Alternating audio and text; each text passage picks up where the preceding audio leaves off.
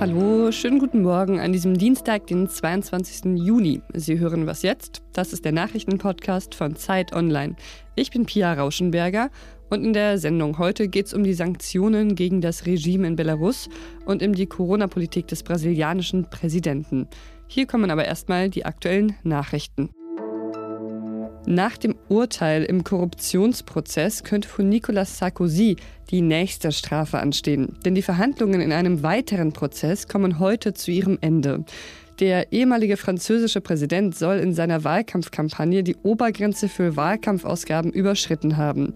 Bis zu einem Jahr Haft droht dem Politiker, der die Vorwürfe bisher abstreitet haben rechte Gewalt, Hasskampagnen und Hetze in Deutschland in den vergangenen Jahren zugenommen.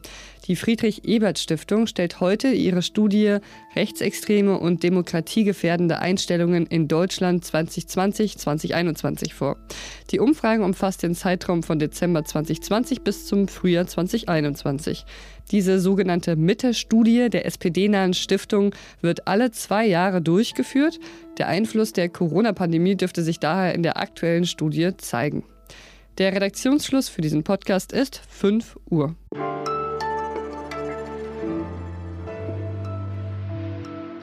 Das Regime finanziell austrocknen, das ist laut Außenminister Heiko Maas das Ziel der Wirtschaftssanktionen, die die EU-Außenminister gestern gegen Belarus verhängt haben.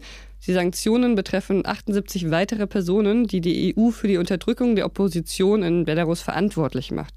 Die Sanktionen sind auch eine Reaktion auf die Festnahme des regierungskritischen Bloggers Roman Protasevich.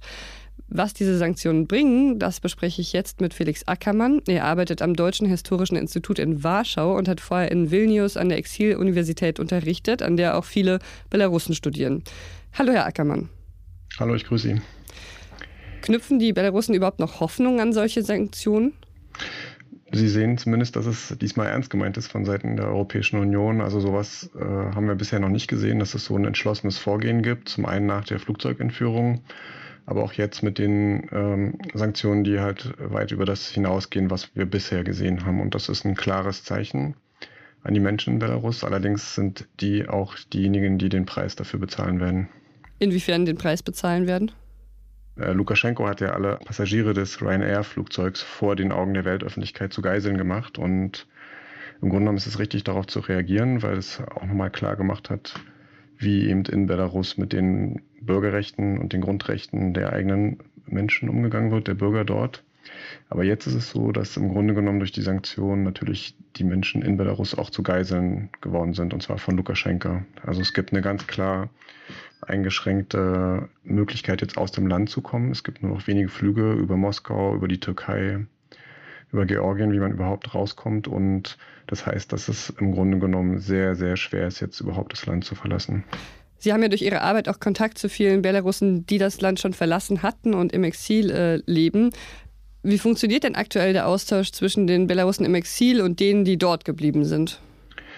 Im Grunde genommen äh, funktioniert das so, wie äh, sich das schon vor dem August äh, 2020 äh, zu den gefälschten Präsidentschaftswahlen angekündigt hatte. Also dass es eine strukturelle Veränderung von Öffentlichkeit gibt, dass äh, zunehmend die Kommunikation über nicht mehr über soziale Netzwerke wie Facebook läuft, sondern zunehmend über sowas wie Telegram, also geschützte Kanäle, wo man anonym Informationen einreichen kann, wo man in einigermaßen geschützten Gruppen sich austauschen kann. Und nach der Abschaltung des größten äh, Internetportals des Landes, ähm, was also so sowas ist wie Zeit Online, Spiegel Online, ähm, T-Online, alles zusammen, hat sich diese Tendenz noch verstärkt. Also dass eigentlich die, die, Kommunikation, die gesellschaftliche Kommunikation über Telegram, Signal und ähnliche Dienste läuft. Jetzt ist es ja so, dass Polen und Litauen relativ äh, viele Flüchtlinge aus Belarus aufgenommen haben. Wäre das auch eine Möglichkeit, dass Deutschland äh, so den Menschen in Belarus hilft, die dann jetzt eben, wie Sie gesagt haben, zu Geiseln äh, gemacht wurden? Also ich bin der Meinung, dass, dass man diese schärferen Sanktionen unbedingt begleiten müsste mit einem großen Paket an, an offenen Einladungen für belarussische Bürger nach Deutschland zu kommen. Also vor, vor allen Dingen Studierende in großen Zahlen einfach sagen, hier habt ihr Visa, ähm, es gibt auch äh, Stipendien dazu, äh, aber darüber hinaus auch für andere äh, Gruppen. Ich denke auch, sprechen ja heute am, am 22. Juni, also dem Tag auch des Überfalls auf die Sowjetunion vom Deutschen Reich. Und ich denke, dass Deutschland eine besondere Ver Verantwortung hat, äh, um Zeichen zu setzen, auch gegen staatliche Gewalt, weil eben von Deutschland aus ein ganz anderes Ausmaß an Gewalt in, in Belarus ausgegangen ist. Gut, vielen Dank, Herr Ackermann. Ich danke Ihnen. Schönen Tag.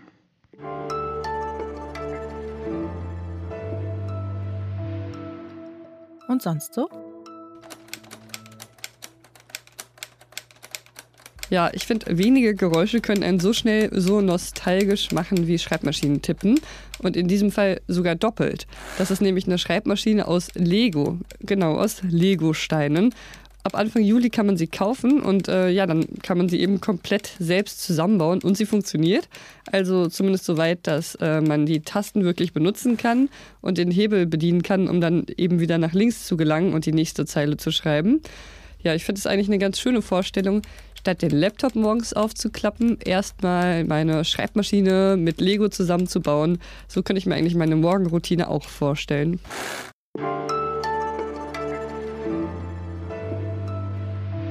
In Brasilien haben am Wochenende viele Menschen gegen die Corona-Politik des Präsidenten demonstriert. Zehntausende waren auf der Straße, weil sie nicht damit einverstanden sind, wie Jair Bolsonaro die Pandemie verharmlost. Brasilien muss als zweites Land der Welt mehr als eine halbe Million Corona-Tote betrauern. Wie die Corona-Situation sich in Brasilien auf die Politik auswirkt, das bespreche ich jetzt mit Philipp Lichterbeck, der als freier Journalist in Rio de Janeiro lebt. Hallo Philipp. Hallo, freue mich. In Brasilien gab es ja in den vergangenen Wochen immer wieder diese Proteste gegen die äh, Politik von Bolsonaro. Was empört die Menschen denn so, äh, so doll?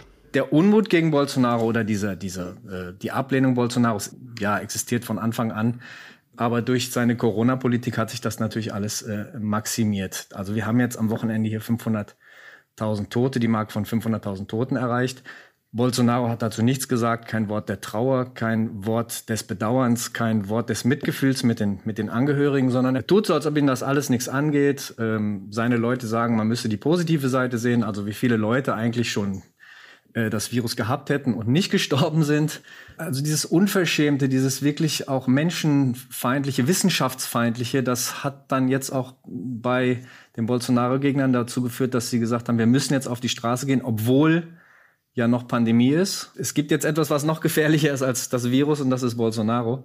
Mittlerweile prüft ja sogar ein parlamentarischer Untersuchungsausschuss in Brasilien äh, das Krisenmanagement äh, von Bolsonaro äh, in der Pandemie. Was wird denn da genau untersucht?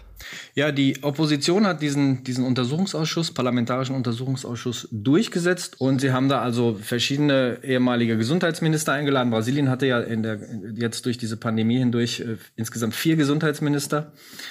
Ja, da kommt eigentlich ziemlich Interessantes und auch Unglaubliches heraus. Also beispielsweise, was am meisten für Aufmerksamkeit gesorgt hat, äh, ist, dass Pfizer der, der Regierung schon Mitte letzten Jahres Millionen von Impfdosen angeboten hat, zu einem ja, normalen Preis, kann man sagen. Und die Regierung hat nicht darauf reagiert. Also Bolsonaro hat, ich glaube, es sind insgesamt 50 E-Mails, die Pfizer geschrieben hat. Und die Regierung hat nicht darauf reagiert. Brasilien hat dann relativ spät erst auch mit den Impfungen begonnen, hier Mitte, Mitte Januar. Und es sind halt, äh, gibt bis heute auch, auch Engpässe. Also es gibt einfach, wie eigentlich auf der ganzen Welt auch, ja, es sind nicht genug Impfdosen da. Aber das ist wohl sozusagen das, die, die, das größte, ja, eine kriminelle Unterlassung, kann man schon sagen. Brasilien hätte schon sehr, sehr viel früher anfangen können, hier zu impfen. Und man, man, man schätzt, dass dadurch 20.000 äh, Menschenleben jeden, jeden Monat hätten gerettet werden können. Das ist äh, schon wirklich äh, sehr, sehr erstaunlich. Also es ist ja so, dass nächstes Jahr im Oktober Wahlen sind in Brasilien. Ich meine, bis dahin kann natürlich noch sehr viel passieren. Meinst du, dass äh, das ganze Verhalten von ihm während der Pandemie wird sich auch auf die Wahlen nächstes Jahr auswirken? Ja, leider sinken seine Umfragewerte ja nicht wirklich. Er hat ja immer noch diesen festen Wählerstamm von 20 bis 30 Prozent. Leute, die einfach zu ihm halten, komme da, was da wolle. Es ist ähnlich wie bei Trump. Es sind auch Leute, die in einer anderen Realität leben. Die haben sich ihre eigenen Medien, ihre eigenen Informationskanäle, ihre eigenen Gruppen geschaffen, in denen halt äh, Informationen verbreitet werden und Dinge diskutiert werden, die völlig außerhalb dessen sind, über das wir jetzt hier zum Beispiel reden oder die Informationen, die wir bekommen. Das ist wirklich eine parallele Informations- oder parallele Politikwelt. Es läuft zurzeit alles auf diesen Zweikampf zwischen dem, dem Bolsonaro und dem ehemaligen Präsidenten Lula da Silva hinaus. Und das Tragische ist eigentlich, dass es dazwischen kaum noch Platz und Raum für Alternativen gibt, weil diese beiden Figuren, die die Politik in Brasilien einfach dominieren und aber auch polarisieren. Es gibt unglaublich viele Leute, die sagen, ich würd, werde niemals Bolsonaro wählen. Genauso viele sagen, ich werde niemals den Lula wählen. Und das ist insgesamt nicht gut für die Gesellschaft man muss gucken, inwiefern das Gedächtnis der Brasilianer dann bis zu den Wahlen im nächsten Herbst, wie lange das reicht, das Gedächtnis. Und das war die Morgenausgabe von Was jetzt? Kommen Sie gut in diesen hoffentlich etwas kühleren Tag. Und wenn Sie noch den Kopf haben, um uns Feedback zu geben, dann schreiben Sie das gerne an wasjetzt.zeit.de. Das ist die richtige E-Mail-Adresse dafür. Ich bin Pia Rauschenberger. Machen Sie es gut. Genau, das war jetzt eine sehr lange Antwort zum Beispiel. Wenn man so, Brasilien äh, erklären will, dann bleibt es meistens nicht bei kurzen Antworten, weil man braucht immer ein bisschen Kontext, um wirklich zu verstehen, was hier, was hier passiert. Ne? Ja,